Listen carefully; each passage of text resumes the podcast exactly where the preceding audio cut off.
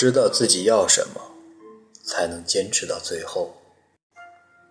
作者：唐新田。我要做远方的忠诚的儿子，和物质的短暂情人，和所有以梦为马的诗人一样，我不得不和烈士和小丑走在同一道路上。万人都要将火熄灭，我一人独将此火高高举起。此火为大，开花落英于神圣的祖国。和所有以梦为马的诗人一样，我借此火得度一生的茫茫黑夜。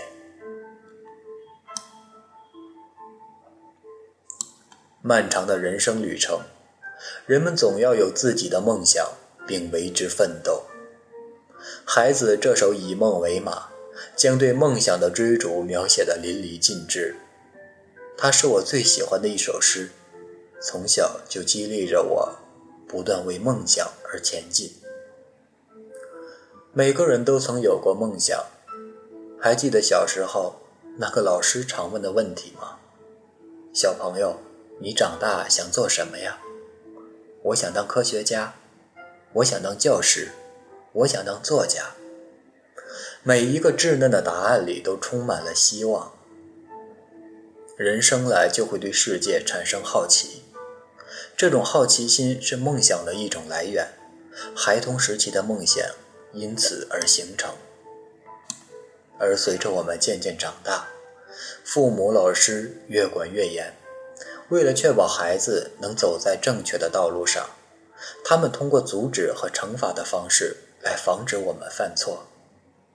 正是这种方式，逐渐使孩子依赖于有人指引一条光明大路，慢慢对世界失去了好奇心，慢慢遗忘了曾经有过的梦想。大概这也是很多中国孩子的可悲之处。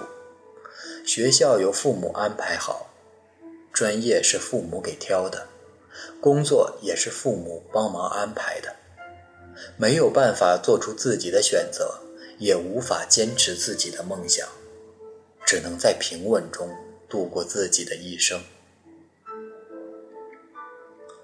如果说十八岁前的人生必须依赖父母抚养，而无法做出过多的自我选择。无法实现儿时的梦想，那么十八岁之后就必须要学会选择梦想，并对自己的选择负责。让未来的你感谢现在的自己。里面关于梦想是这样说的：梦想这件事从来没有被毁灭的说法。梦想如果搁浅着，就永远只能是梦想。要从贫瘠的土地里开出希望的花来。大家都知道马云，他本身就是一个选择梦想、坚持梦想的例子。马云自小顽皮，曾笑言自己小学考重点中学，考了三次没有考上；上大学也是考了三次才最终如愿。可他为了学习英语。能在十二岁时就开始打基础，在西湖边上找外国人练习英语对话。后来他接触到互联网，他的梦想是利用互联网帮助中国的公司被世界所熟悉。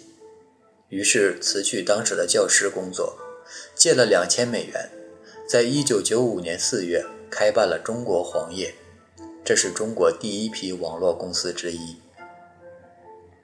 一九九七年年底，马云和他的团队在北京开发了外经贸部官方站点、网上中国商品交易市场等一系列政府站点。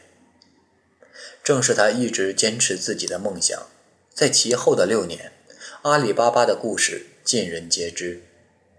马云六分钟说服投资基金软银，拿到第一笔风险投资。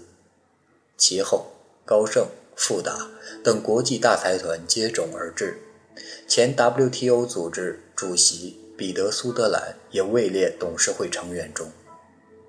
现在，数以百万计的全球商人在阿里巴巴上交换信息，支付宝和蚂蚁金服正在重新定义中国金融行业，并彻底改变了中国人的支付和消费方式。正如他在演讲中提到的那样，人可以十天不喝水，七八天不吃饭，两分钟不呼吸，但不能失去梦想一分钟。没有梦想比贫穷更可怕，因为这代表着对未来没有希望。一个人最可怕不知道自己干什么。有梦想就不在乎别人骂，知道自己要什么，才最后坚持下去。我想我是幸运的，因为我一直知道自己真正想要的是什么，于是我选择坚持。我实现了儿时的梦想。从小，我的梦想就是成为一名小说家，不用多么出名，只希望能用一字一句感染自己以及身边的人。我在出国读完金融硕士之后，放弃了进入知名的金融机构，开始写自己的小说。虽然开始选择创作网文小说这条路的时候，父母充满了不解与埋怨，他们很难接受，在把我培养成才后，我却自毁前途。可我还是坚持了。我想，如果不去完成我的梦想，坚持自己的选择，以后一定会后悔。而现在，作为一个已婚女性，我依然坚持着我的梦想。我的老公在父母不理解我的选择时，他依然站在我的背后支持我。我怀孕不能打字的情况下，通过我口述他打字的方式，让我顺利完成写作的任务。如果没有他，我想我的追梦之路也许早就戛然而止了。后来，我以我和我老公为原型写的小说《裸婚时代》，改编为电视剧，被大众所熟知。也算是对我当时选择的一种认可吧。其实，在追梦的人生旅途中，就是在无数个选择中度过的。鱼与熊掌不可兼得，在选择时，要先问问自己的内心。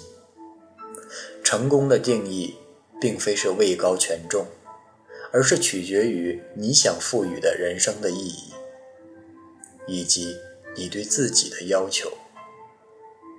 正如同《月亮与六便士》中所表达的，月亮与便士并无高低之分，只是看你内心的声音更渴望哪个。也希望你能遵从自己的心，做出选择。毕竟，梦想这件事没有对错，不管怎样，你都不会枉度此生。